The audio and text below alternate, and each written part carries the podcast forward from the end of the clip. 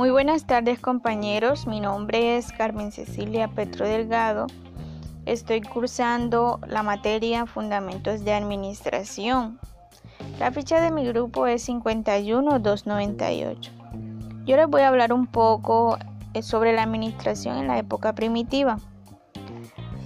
Los cambios acelerados y la capacidad del ser humano a la adaptación han dado lugar a la administración desde épocas primitivas. La administración es un proceso a través del cual coordinan los recursos de un grupo social con el que logran la máxima eficiencia, calidad y productividad en el logro de sus objetivos. Se demostraron fenómenos administrativos en la forma de organizar, recolectar alimentos y cazar.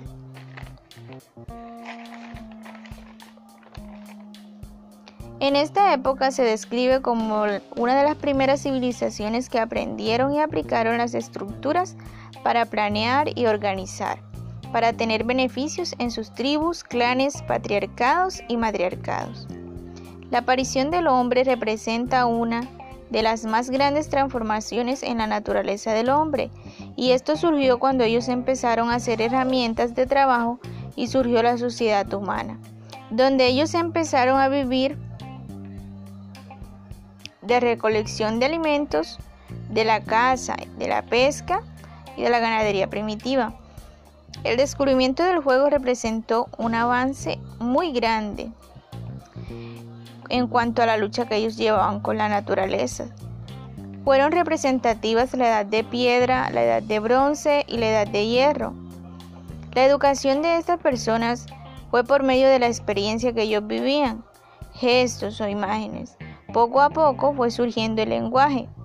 Con el arco y la flecha y el proceso de la caza, surgió la ganadería primitiva y con ello la agricultura primitiva. La producción de bienes era igualitario para todos. Se requirió la participación de varias personas, donde el padre era el líder y quien tomaba las decisiones. Trabajaban en grupo, fue así como nació la administración en esta época. Aquí surgieron dos grandes grupos, que fueron los nómadas y los sedentarios. Ellos evolucionaron y recibieron el nombre de horda, clan, matriarcado y patriarcado. La naturaleza le brindaba todo a ellos, por medio de esta ellos suplían todas sus necesidades. Y ellos se dieron cuenta que podían criar animales, que podían sembrar, sembrar frutas. Todos los alimentos se dieron cuenta que por medio de un grano iba creciendo y ellos pudieron ahí darse cuenta que ellos podían tener sus propios cultivos para mejorar su alimentación, tener actividades económicas como la recolección, la cacería. Se dividieron por edades y géneros. Las mujeres eran las encargadas de la distribución de productos. Ella jugaba un papel muy importante. A ella la llamaron matriarcado. Los hombres eran los encargados de la cacería y la pesca, los trabajos más pesados, como movimientos de rocas, oficios más pesados.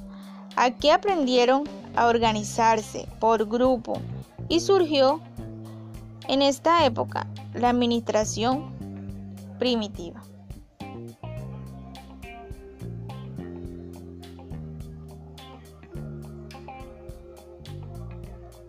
Es muy importante estudiar la historia de la administración porque nos ayuda a comprender las teorías, prácticas actuales y así podemos saber qué funciona más y qué nos sirve.